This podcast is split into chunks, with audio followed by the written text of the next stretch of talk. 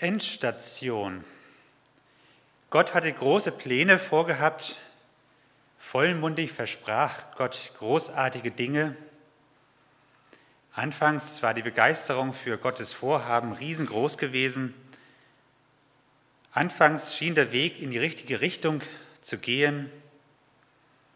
Seine Vorfahren verließen mutig im Vertrauen auf Gott ihre Heimat. Mutig folgten sie damals Gottes Ruf. Doch das war einmal. Das Ziel war noch lange nicht erreicht gewesen und nun ging der Weg wieder in die entgegengesetzte Richtung zurück, zurück zum Ausgangspunkt. Jakob war enttäuscht. Jakob war frustriert. Er war an seiner Situation genau genommen sogar selber schuld gewesen. Und nun war er auf der Flucht. Weg vom verheißenen Land. Allein machte er sich auf den Weg fort von seinem Elternhaus, hunderte von Kilometern weg zur Verwandtschaft, die er noch nicht einmal kannte. Was wird aus Gottes Wegen werden? Wird Gott sie noch eines Tages umsetzen können? Oder ist Gott doch an der Realität gescheitert? Oder soll doch vielleicht soll ich einfach doch nur das Beste aus meinem Leben machen? Nun war Jakob unterwegs, zu Fuß, müde, und der, Teig, der Tag neigte sich dem Ende entgegen. Lese uns den Predigtext aus 1. Mose 28, die Verse 10 bis 22. Und hier vorne sehen wir auch den Text. Dort heißt es in 1. Mose 28, Vers 10 bis 22, aber Jakob, aber Jakob zog aus von Beersheba und machte sich auf den Weg nach Haran und kam an eine Stätte, da blieb er über Nacht, denn die Sonne war untergegangen. Und er nahm einen Stein von der Stätte und legte ihn zu seinen Häupten und legte sich an der Stätte schlafen. Und ihm träumte, und siehe, eine Leiter stand auf Erden und rührte mit der Spitze an den Himmel. Und siehe, die Engel Gottes stiegen daran auf und nieder. Und der Herr stand oben darauf und sprach, ich bin der Herr, der Gott deines Vaters Abrahams und Isaaks Gott. Das Land, darauf du liegst, will ich dir und deinen Nachkommen geben. Und dein Geschlecht soll werden wie der Staub auf Erden, und du sollst ausgebreitet werden gegen Westen und Osten, Norden und Süden, und durch dich und deine Nachkommen sollen alle Geschlechter auf Erden gesegnet werden. Und siehe, ich bin mit dir und will dich behüten, wo du hinziehst, und will dich wieder herbringen in dies Land, denn ich will dich nicht verlassen, bis ich alles tue, was ich dir zugesagt habe. Als nun Jakob von seinem Schlaf aufwachte, sprach er, für wahr, der Herr ist an dieser Stätte, und ich wusste es nicht. Und er fürchtete sich und sprach, wie heilig ist diese Stätte. Hier ist nichts anderes als Gottes Haus und hier ist die Pforte des Himmels.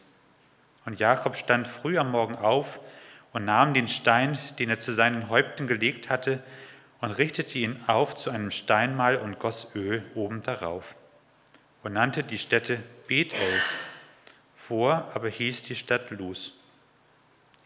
Und Jakob tat ein Gelübde und sprach, wird Gott mit mir sein und mich behüten auf dem Weg, den ich reise, um mir Brot und Essen geben und Kleidung anzuziehen und mich mit Frieden wieder heim zu meinem Vater bringen, so soll der Herr mein Gott sein und diesen Stein, den ich aufgerichtet habe, zu einem Steinmal soll ein Gotteshaus werden. Und von allem, was ich und von allem, was du mir gibst, will ich dir den Zehnten geben. Soweit der Predigtext.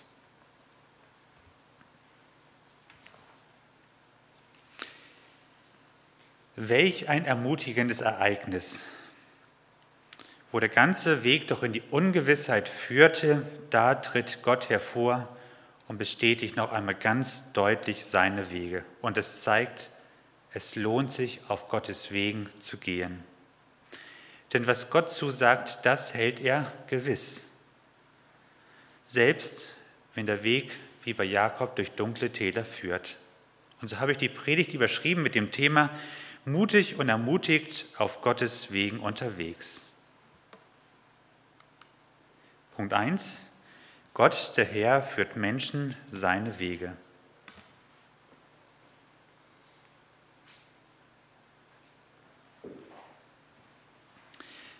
Bevor wir eigentlich so richtig verstehen, was hier im Text geschieht, müssen wir uns ein wenig mit der Vorgeschichte beschäftigen. Was war das für ein Weg, auf dem Jakob unterwegs war? Und warum brauchte es solch eine besondere Erscheinung in dieser Nacht? Gehen wir einmal zwei Generationen zurück. Ich habe das mal versucht mit einem Stammbaum anzudeuten. Ganz unten steht der Jakob und sein Vater war der Isaak gewesen.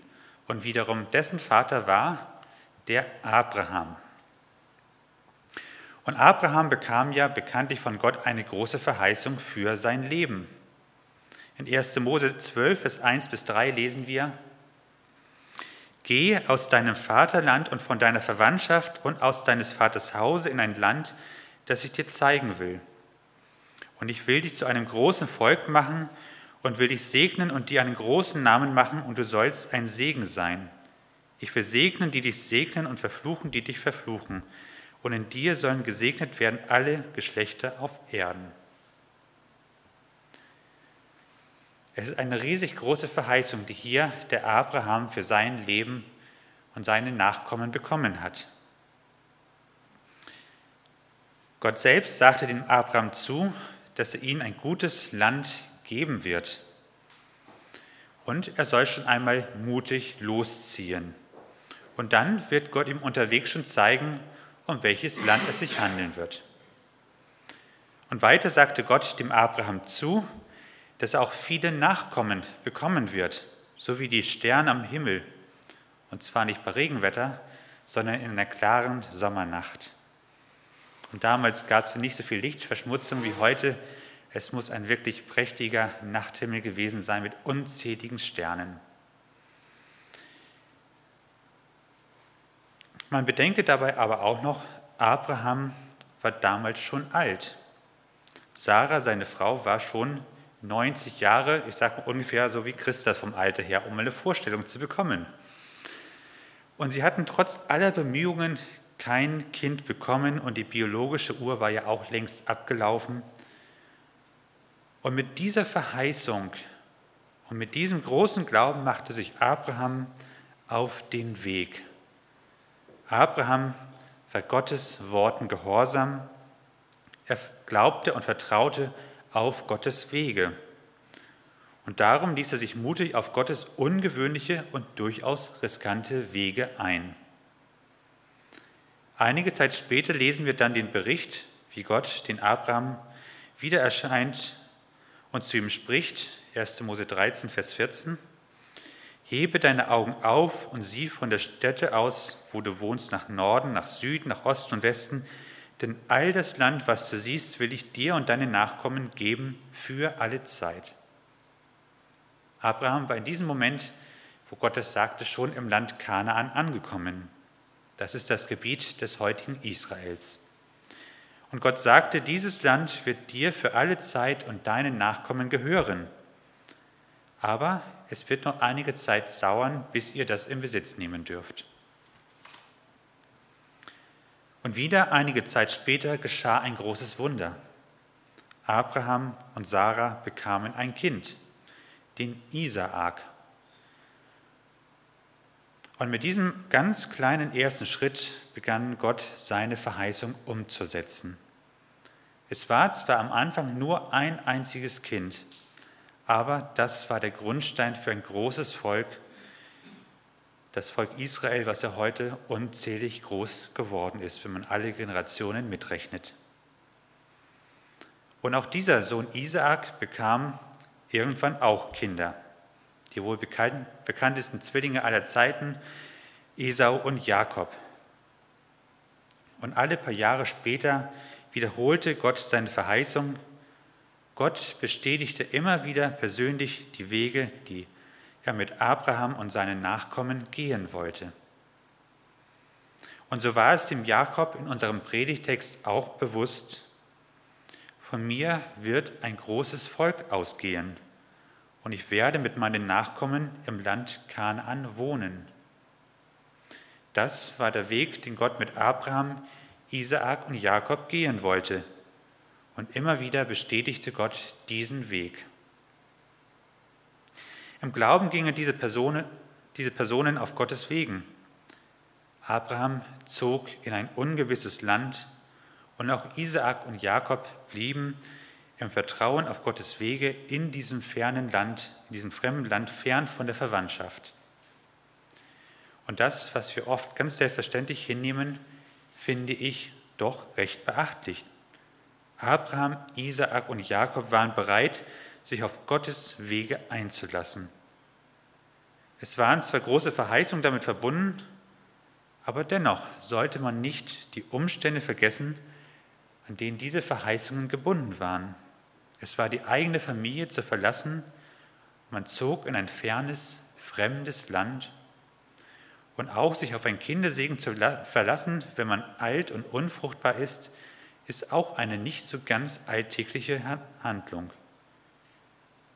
Da fragt man sich vielleicht schon immer wieder, was wird mit dem Erbe geschehen? Aber wir sehen in dieser Familiengeschichte, Gott, der Herr, führt Menschen seine Wege. Wie steht es eigentlich um uns?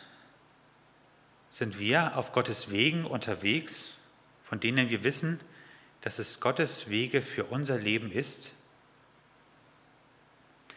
Haben wir schon einmal ganz bewusst darum gebetet, Herr, zeige du mir deine Wege für mein Leben und intensiv auch danach geforscht? Manchmal ist es auch nach vielen Jahren gut, diese Frage erneut zu stellen, weil Lebenssituationen und Wege ändern sich ja manchmal auch. Oft sind es nicht die ganz so spektakulären Dinge, wie damals Abraham, Isaac und Jakob erlebt haben, aber auch heute noch gibt Gott Menschen seine Wege zu verstehen. Und auch heute noch hat Gott große und kleine Pläne mit Menschen. Und es liegt ein großer Segen darin, auf Gottes Wegen zu gehen. Im Psalm 25, den hatten wir gerade eben in der Lesung hier schon gehört gehabt, heißt es von David, Herr, zeige mir deine Wege und lehre mich deine Pfade. Aber es beginnt alles mit der inneren Bereitschaft, Gott, du darfst mich deine Wege führen, auch wenn sie vielleicht anders als meine bisherigen Wege sind. Seitdem wir Christen geworden sind und unser Leben Jesus Christus anvertraut haben, ist Jesus doch der Herr unseres Lebens geworden und wir sind seine Nachfolger. Und Jesus ist nicht nur unser guter Freund, der uns alle unsere Sünden abgenommen hat, sondern er ist seit unserer Bekehrung auch der Herr unseres Lebens. Und der Herr darf über seine Knechte frei bestimmen und ihnen Wegweisungen für ihr Leben geben. Aber wir dürfen auch immer wieder bedenken, wer ist denn dieser Herr unseres Lebens? Es ist der heilige und vollkommene und lebendige Gott der Schöpfer und Erhalter allen Lebens. Er ist der, der uns über alle Maßen hinaus liebt. Er ist der, der das ganze Weltgeschehen in seiner Hand hält und lenkt und der, der alle Macht im Himmel und auf Erden ist. Und gerade deshalb tun wir gut daran, diesem guten Herrn, unseren Gott, auf seinen Wegen zu folgen. Denn er weiß viel besser als wir unvollkommenen Menschen, wie unser Leben gelingt. Und daher ist es sehr weise, nach Gottes Wegen und Ratschlägen zu suchen und zu fragen und auch danach zu leben. In der Bibel lesen wir unzählig viele Hinweise zu Gottes Wegen, Dinge, um die Gott uns bittet, Hinweise über ethisches und moralisch richtiges Verhalten aus Gottes Perspektive Anweisungen über den Umgang mit zum Beispiel Sorgen, mit Geld, Gegenständen oder auch mit anderen Menschen. Und beachten wir all diese Hinweise, so klären sich durchaus Fragen, welche Wege Gott mit uns gehen möchte. Zum Beispiel, indem wir durch die Bibel erkennen, dass ein von uns beabsichtigter Weg vielleicht doch nicht der richtige Weg ist, weil er gegen Gottes erklärten Willen spricht. Und somit erfahren wir, dass unser geplanter Weg vielleicht dann doch nicht Gottes Weg sein kann und wir dann andere Wege einschlagen müssen. Aber auch in die andere Richtung geht es genauso, dass Gott auch Wege bestätigt durch sein Wort. Und Gott spricht manchmal auch ganz persönlich durch ganz Gott spricht manchmal durch, auch ganz persönlich zu uns. Es gibt auch prophetische Worte bis in die Gegenwart. Zu manch einen spricht Gott durch Träume und Visionen. Manchmal öffnet Gott ganz weit Türen oder schließt sie vor uns. Manchmal gibt er uns ganz deutliche Zeichen. Er reagiert manchmal auf unsere Fragen oder er gibt sich auch durch andere Menschen uns zu erkennen oder er gebraucht andere Menschen, um zu uns zu reden. Gottes Stimme zu hören ist nicht immer leicht und manchmal wird sie auch überhört. Aber wenn wir Gottes Worte hören und seine Stimme vernehmen, dann sollten wir genau hinhören und nach Gottes Wegen Ausschau halten und danach leben. Aber wie gesagt, es beginnt alles mit einer ganz persönlichen Entscheidung. Guter und liebender himmlischer Vater, zeige mir deine Wege und hilf mir darin zu wandeln.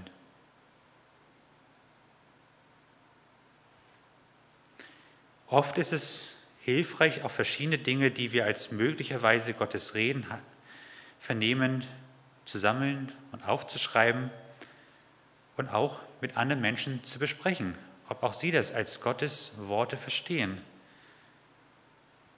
Und auch wenn andere Menschen davon erfahren oder wenn wir es aufgeschrieben haben, können wir uns später daran erinnern, es zusammenfügen und sehen, ob da sich ein Muster daraus ergibt, woraus wir Gottes Wege durchaus erkennen können.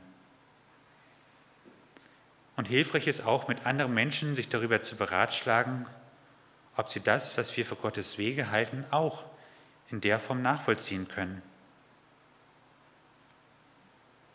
Manchmal verlangt Gott auf seinen Wegen auch Dinge von uns, die wir vielleicht nicht unbedingt so wollten oder geplant haben. Aber es ist dennoch spannend, sich auf Gottes Wege einzulassen. Meinen Weg in den Gemeindedienst hatte ich ja früher auch nicht so geplant. Ich wollte ja Ingenieur werden. Aber ich durfte über viele Jahre hinweg immer wieder Gottes Wegweisungen deutlich hören und verstehen und wahrnehmen. Und auch unterwegs bestätigte Gott immer wieder seine Wege. Und so führte Gott mich einen ganz anderen Weg, als ich ursprünglich geplant hatte. Aber es ist spannend, solchen Wegen zu folgen. Und so möchte ich auch euch den Mut machen, nach Gottes Wegen zu forschen und darin ganz bewusst zu wandeln. Es ist spannend und Gott spricht auch heute noch. Und es ist das, was Gott auch von uns erwartet, dass wir Gott unseren Herrn sein lassen und ihn die Wegführung überlassen, ihn fragen, auf welchen Wegen wir gehen sollen. Und auch Jakob in unserem Predigtext hatte eine deutliche Wegführung von Gott empfangen. Über mehrere Generationen hinweg, das Land Kanaan soll er besitzen und er soll zu einem großen Volk werden. Doch nun geschahen schwere Dinge in seinem Leben. Gott, äh, nee, Jakob hatte seinen Bruder und seinen Vater betrogen. Er hat ja den Segen des Erstgeborenen mit List erschlichen. Und solch ein Segen war damals ein Vermögen wert gewesen. Und es war unwiderruflich. Der Vater konnte das nicht einfach dann widerrufen und dem anderen Sohn geben. Wie es ausgesprochen war, so war es gesprochen. Und sein älterer Bruder Esau ging infolgedessen nahezu leer aus. Und von da ist es verständlich, dass Feindschaft zwischen diesen Brüdern nun entstanden ist. Esau bedrohte den Jakob mit dem Tod und Jakob musste fliehen. Punkt 2. Gott steht zu seinen Wegen, auch wenn der Weg vielleicht mühsam ist.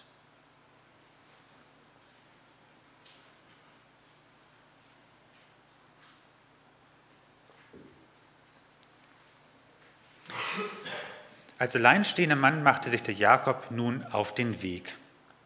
Er floh zu seiner Verwandtschaft nach Haran.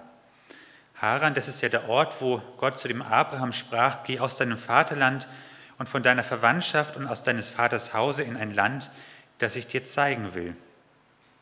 Also statt Leben in dem Land, das Gott seinen Vorfahren und damit auch ihm versprochen hat, geht es nun für Jakob zurück an den Ausgangspunkt. Statt der Erfüllung der Worte und Wegweisungen Gottes bricht nun alles in sich zusammen. Keine Frage, Jakob war an seinem Elend selber schuld. Er war ein, ein Betrüger und hatte seinem Bruder großes Unrecht getan. Und Jakob ging nun mit großer Angst und frustriert von seiner Familie hinweg. Und sicher wird er sich gefragt haben, wie will Gott jetzt noch seine Wege erfüllen? Er selbst und seine Lebensgeschichte haben doch an dieser Stelle Gottes Wege und seine Wegführung zunichte gemacht. Fällt nun Gottes Wort dahin? Wird Gott seine Verheißungen, das Ziel des Weges erreichen können? Jesus brachte das einmal sehr markant auf den Punkt. Himmel und Erde werden vergehen, aber meine Worte werden nicht vergehen. Matthäus 24, 35. Das, was Gott sagt, das geschieht. Gottes Wort ist unumstößlich.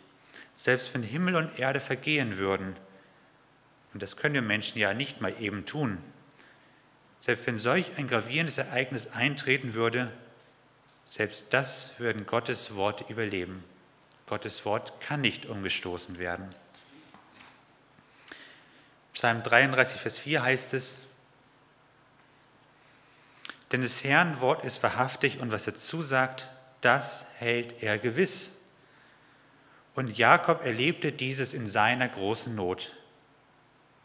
Da es Abend war und damit dunkel wurde, legte er sich schlafen Damals war man noch nicht mit Zelt und Luftmatratze unterwegs. Jugendherbergen gab es auch noch nicht. Und an der Stelle, wo er gerade war, gab es nur ein paar harte Steine, die er sich zum Schutze hinlegte. Und so hatte er ein nicht gerade bequemes Nachtlager. Doch in dieser Nacht geschah etwas Erstaunliches.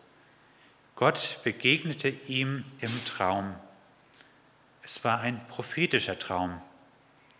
Nicht eine bloße Verarbeitung von irgendwelchen Alltagsthemen, sondern Gott selber sprach zu ihm.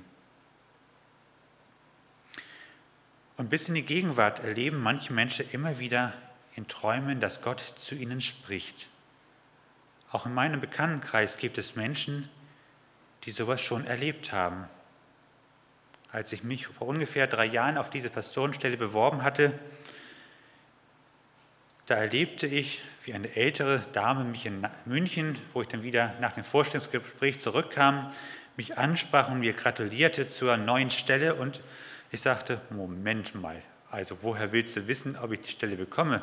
Die Gemeinden haben noch gar nicht entschieden. Und sie sagte, doch, ich kann ihr gratulieren. Sie hat einen Traum gehabt. Und Gott zeigte ihr in diesem Traum ganz eindeutig seine Wege, und sie vernahm dieses als einen besonderen Traum, als wirklich Reden Gottes. Es war anders wie alle anderen Träume, die sie sonst hatte. Und so teilte Gott damals auch auf diesen Schritt seinen Weg mit. Es war einer von vielen Bausteinen, also nicht nur der eine Punkt, sondern es gab mehrere Dinge. Und so sprach Gott auch da zu mir, durch eine andere Person, wiederum durch einen Traum. Und genauso einen besonderen prophetischen Traum erlebte damals der Jakob. Gott erschien ihm und sprach zu ihm ganz persönlich. Er sah eine Himmelsleiter und die Engel Gottes stiegen darauf auf und ab. Und oben an der Spitze dieser Leiter stand Gott selber und sprach ihn an. Und Gott machte Jakob die Zusage, das Land, worauf du liegst, für Gott seinen Nachkommen zum Besitz geben. Jakob war ja mittlerweile eine Tagesreise weit schon unterwegs gewesen. Er war in Beersheba aufgebrochen, wo seine Familie ganz im Süden des verheißenen Landes lebte. Und inzwischen war in Bethel angekommen, in der Mitte des verheißenen Landes. Das sind so ungefähr 60 Kilometer Wegstrecke, das, was man so an einem Tag zu Fuß schaffen kann. Damit befand er sich ziemlich genau mitten im verheißenen Land. Und an dieser Stelle bestätigte Gott seine Wegführung von früher. Auch wenn du momentan weggehen musst, mein Wort hat Bestand und deine Nachkommen werden dieses Land besitzen. Und ebenfalls bestätigte Gott auch nochmal, dass seine Nachkommen so zahlreich wie der Staub auf Erden sich vermehren werden. Gott bestätigt also ganz deutlich und unmissverständlich, dass sein Wort an Abraham und Isaak und auch an Jakob Bestand hat. Selbst jetzt noch, wo der Jakob auf der Flucht weg von dem verheißenen Land war. Aber was Gott so sagt, das hält er gewiss. Und das kann auch kein Mensch umstoßen. Auf Gottes Wege können wir uns verlassen. Und dann sagte Gott ihm noch seine Begleitung auf seiner Reise zu. Ich bin mit dir und will dich behüten, wo du hinziehst, und will dich wieder herbringen in dieses Land, denn ich habe dich nicht verlassen, bis, denn ich will dich nicht verlassen, bis ich alles tue, was ich dir zugesagt habe. Welch ein ermutigender und tröstender Zuspruch, den der Jakob an dieser Stelle hören darf. Da, wo der Weg zu scheitern drohte, da ermutigt Gott ihn und baut ihn wieder ganz neu auf. Gott sagt seinem Beistand und seine Begleitung zu. Manchmal klagen ja heute einige Christen, damals hat Gott so klar gesprochen, aber heute ja leider nicht mehr. Und sie bringen damit eine Unsicherheit gegenüber Gottes Wegen zum Ausdruck. Heute könne man angeblich Gottes Wege nicht mehr so deutlich erkennen. Aber das möchte ich an dieser Stelle einmal relativieren. Es stimmt, dass Gott damals durchaus klar und deutlich gesprochen hat. Aber dann folgten wieder viele Jahre des Schweigens. Wenn wir zusammenzählen, wie oft Abraham die Stimme Gottes gehört hat, ist das eine überschaubare Anzahl. Und auch bei den anderen, Isaac, Jakob und wie sie alle hießen, auch da ist es nicht gerade oft. Und Gottes Handeln wird oftmals erst im Nachhinein indirekt deutlich. Aber auch diese deutlichen Worte waren auch eine Seltenheit. Und so klar, nun auch nicht immer. Was hat Abraham damals gehört? Geh in ein Land, das ich dir zeigen werde. Also was hat Abraham seinen Verwandten sagen können? Ich ziehe irgendwo hin, wo Gott mich hinführen wird. Also auch da nicht so klar, wie wir es manchmal denken.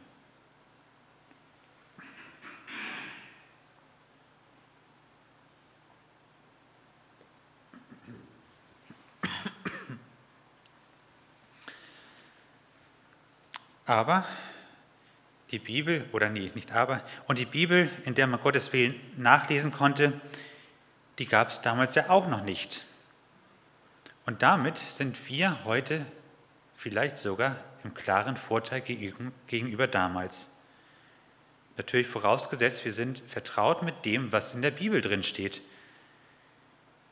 Denn nur wenn wir die Bibel kennen, wissen wir, was Gott darin spricht.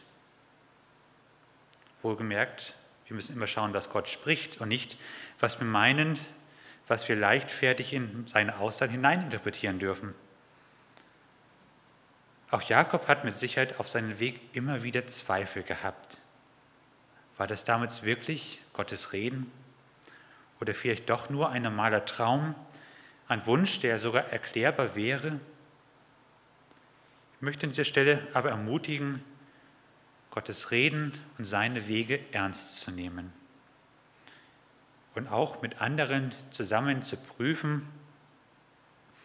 Und wenn wir uns sicher sind, dass das Wege sind, die von Gott stammen, dann mutig daran festzuhalten, auf diesen Wegen auch zu gehen.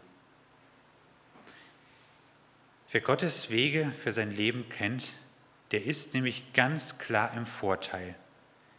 Es gibt einem Halt und Sicherheit und Gott steht zu seinen Wegen und unterstützt uns, wenn wir auf seinen Wegen unterwegs sind. Und wenn wir dann in Zweifel geraten und uns die Kraft ausgeht, so wie es ja damals beim Jakob war, dann können und dürfen wir Gott auch unsere Sorgen aussprechen. Nicht im Sinne, nun schmeiße ich alles hin, sondern in dem Sinne, Herr, ich will deinen Wegen vertrauen. Hilf mir. Und davon bin ich überzeugt, Gott wird uns mindestens die Kraft schenken, die wir brauchen, um auf seinen Wegen zu gehen. Aber wichtig ist, wir müssen natürlich auf Gottes Wegen unterwegs sein und nicht einfach nur auf den eigenen. Als ich damals Theologie studiert habe, war dieser Weg auch nicht gerade leicht für mich. Besonders das Lernen von den Sprachen Griechisch und Hebräisch fiel mir sehr schwer. Aber es war Gott gewesen, der mich in diesen Weg gerufen hatte. Und so konnte ich mich auch in diesen schweren Zeiten der Not an Gott festklammern und ihn um seine Hilfe bitten. Gott hatte damals bei meiner Berufung ganz deutlich gesagt, mein Sprachlernproblem ist sein Problem. Ich hatte mal erzählt gehabt, in der Schule Englisch 5, Französisch reden wir lieber nicht drüber weiß nicht, ob ich jemals einen Vokabeltest besser als sechs bekommen habe. Und dann halt Sprachen im Studium lernen. Es war eine große Kraftanstrengung, die ich nur im Vertrauen auf Gott wagte. Und darauf nagelte ich Gott im Studium immer wieder fest. War mehrmals kurz davor, dass ich das Studium abbrechen musste, weil ich mit Hebräisch überall in meine Kräfte hinausgegangen bin. Und ich kämpfte so viel ich konnte, schaffte die Prüfungsvoraussetzungen nicht. Aber ich hatte den klaren Vorteil gehabt, ich wusste, Gott hat mich in diesen Weg berufen. Und er hat gesagt, das Sprachproblem ist sein Problem. Und von da konnte ich immer wieder sagen, Herr, du hast mich in diesen Weg hineingerufen. Und hast mir zugesagt, mein Sprachproblem ist dein Problem, also mach, denn ich selber komme nicht weiter. Und Gott schenkte immer wieder auf wunderbare Weise, dass ich diese ganzen Hürden überwinden durfte. Auf völlig unnormale Art und Weise. Und so können wir gewiss sein, wenn wir auf Gottes Wegen unterwegs sind, steht Gott zu uns. Und von daher lohnt es sich, nach Gottes Wegen zu forschen und zu fragen, denn dann haben wir die Gewissheit, Gott ist mit uns. Und in diesem Traum erkannte Jakob, dass Gott wirklich zu seinem Weg steht, auch wenn er nun auf der Flucht war. Aber es ermutigte und stärkte den Jakob so sehr, dass er Gott an dieser Stelle nochmal ganz deutlich sein Vertrauen aussprach. Und wie steht es um uns? Sind wir auf Gottes Wegen unterwegs? Oder haben wir vielleicht schon vor vielen Jahren aufgegeben? Oder dominiert vielleicht der Zweifel und die Unsicherheit, ob wir überhaupt Gottes Wege erkannt haben oder auf seinen Wegen unterwegs sind? Solche Zweifel, wie auch der damals der Jakob gehabt hat. Aber ich wünsche euch sehr, dass ihr Gottes Wege erkennt, die Wege, auf denen Gott mit euch gehen möchte. aber auch, dass ihr euch nicht von schwierigen Zeiten entmutigen lasst, sondern auf Gott schaut und treu auf seinen Wegen weitergeht. Gott steht zu seinen Wegen und darum wird uns auch bis zum Ende helfen, seine Wege zu gehen. Das ist sicher. Und von da habt den Mut, auf Gottes Wegen zu gehen, denn dann könnt ihr euch Gottes Unterstützung und Beistand gewiss sein. Punkt 3.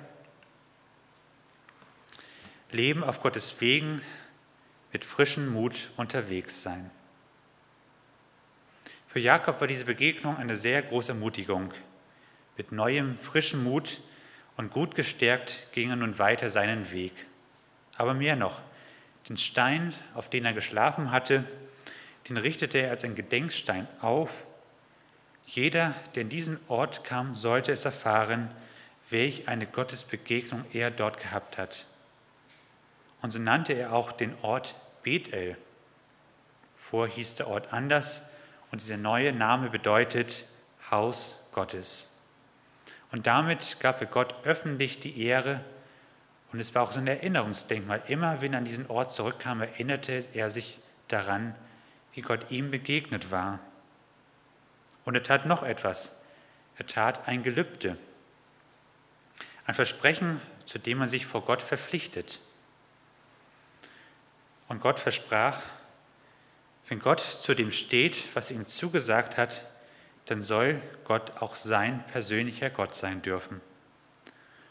Und Jakob unterstreicht mit dieser Aussage nochmal ganz deutlich, Gott, du bist fortan der Herr meines Lebens, mit der Bedingung, dass Gott seine Zusage nicht übertritt. Aber Gott ist und bleibt seinen Zusagen treu. Und zusätzlich will Jakob in Bethel auch noch ein Gotteshaus bauen, wenn er an diesen Ort zurückkehrt. Und wir lesen dann in weiteren Kapiteln, wie er bei seiner Rückkehr an dieser Stelle tatsächlich einen Altar baute. Und dann versprach Jakob ebenfalls, dass er von allem, was Gott ihm zukommen lässt, den zehnten Teil an Gott auch noch geben möchte. Also zehn Prozent von allen Einnahmen, überwiegend materieller Art. Eine bedenkenswerte Summe auch für heute, dankbar Gott von dem zu geben, was wir aus seiner gnädigen Hand empfangen haben, und das nicht zu knapp. Und so machte sich Jakob gestärkt am nächsten Morgen wieder weiter auf die Weiterreise. Und wir kennen wahrscheinlich die ganze Geschichte, wie es zu Ende geht. Viele Jahre später kommt Jakob tatsächlich in dieses Land zurück und aus seinen Nachkommen wird ein großes Volk, das Volk Israel, und bis heute leben sie in diesem Land.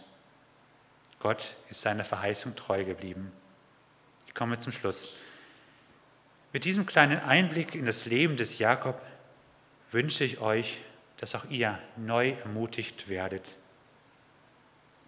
Ermutigt, nach Gottes Wegen für euer Leben zu fragen, euch an Gottes Wegweisung, die ihr vielleicht schon früher mal gehört habt, zu erinnern bewusst auf diesen Wegen weiterzugehen und ganz bewusst euch an Gottes Wegen festzuklammern. Und vor allem wünsche ich euch, dass ich heute auch wieder bewusst werde, wurde, Gott ist treu. Er steht zu all seinen Zusagen und zu seinen Wegen. Und Gott steht zu seinen Wegen und seinen Verheißungen. Und Gott lässt nicht zu, dass eines seiner Wege zu einer Sackgasse wird. Und so wünsche ich euch, dass ihr mutig und ermutigt auf Gottes Wegen unterwegs sein dürft. Amen.